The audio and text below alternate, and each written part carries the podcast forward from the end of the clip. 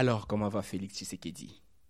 Ça va. Avant de regagner Kinshasa le jeudi du 7 mars, le chef de l'État l'a lui-même dit au journal Le Soir, répondant ainsi à la question que tout le monde se pose depuis que les rumeurs les plus folles sur son état de santé circulent dans les pays. Officiellement, il vient de se faire soigner à Bruxelles d'une hernie discale. Mais au-delà de son aspect purement médical, la question de la santé du président de la République convoque d'autres considérations éminemment politiques. Bonjour, je m'appelle Trésor Kibangula. Je suis analyste et directeur du pilier politique à Ebouteli Institut congolais de recherche sur la politique, la gouvernance et la violence. Vous écoutez les troisième épisode de la saison 2 des PONAGEC, capsule audio du groupe d'études sur le Congo, centre de recherche indépendant basé à l'Université de New York, et Debouteli, son partenaire de recherche en RDC. Chaque semaine, ces podcasts donnent notre point de vue sur une question d'actualité en RDC. Nous sommes le vendredi 18 mars 2022.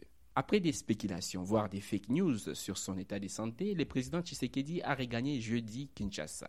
Et il voulait que ça se sache. La veille, des appels de mobilisation pour aller l'accueillir ont été lancés et dès son atterrissage en Djili, les chefs de l'État a tenu à se rendre sous la pluie sur le terrain à Matete où un dépôt de carburant a pris feu mercredi. Derrière cet apparent réconfort du président aux victimes, il s'agissait surtout de montrer la résilience du chef. Malgré tout, il est bien là, debout et présent. Implicitement, cette démarche vient répondre à deux questions plutôt légitimes hein, en démocratie. D'abord, celle relative au contrôle permanent du pouvoir. Est-ce que le chef est toujours celui qui dirige Ensuite, vient la question de la pertinence du pouvoir. Ces chefs est-il toujours en état d'exercer ses fonctions? À cette double interrogation, Fachi Béton, comme le surnomme affectueusement ses partisans, a donné sa réponse à Matete.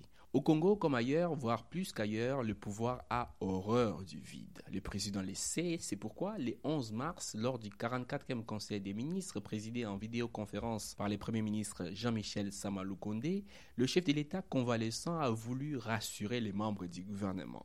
Depuis Bruxelles, Tshisekedi est intervenu en vidéo pour faire les points sur son séjour privé en Belgique, soulignant qu'on lui a diagnostiqué une hernie discale dans la région cervicale et que cela n'a pas entraîné une intervention chirurgicale mais juste une prise en charge médicamenteuse pouvait-on lire dans les comptes rendus du Conseil des ministres. Cet épisode sur l'état de santé de Tshisekedi laisse aussi entrevoir hein, comment la population et la classe politique congolaise perçoivent les statuts du chef de l'État. Sans ces derniers, plus rien ne tient.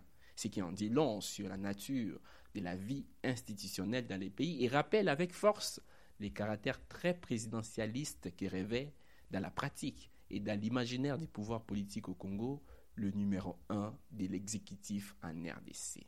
L'Assemblée nationale, les Sénats, les gouvernements, les cours et tribunaux semblent alors fragiles face à l'éventualité d'une vacance du pouvoir au sommet de l'État peu importe si la Constitution a tout prévu. Pour rappel, en effet, selon la loi fondamentale congolaise, c'est le président du Sénat qui exerce provisoirement les fonctions de président de la République en cas de vacances pour cause de décès, de démission ou pour toute autre cause d'empêchement définitif. Aujourd'hui, ce ne serait pas surprenant que les perchoirs de la Chambre haute déjà stratégiques le deviennent encore davantage. Mais un chef d'État qui va se soigner à l'étranger, dans un hôpital de l'ancienne puissance coloniale de surcroît, pose enfin une question géopolitique. Ne serait-ce pas une faiblesse pour le pays que la teneur du bulletin de santé de son président soit connue par des médecins étrangers?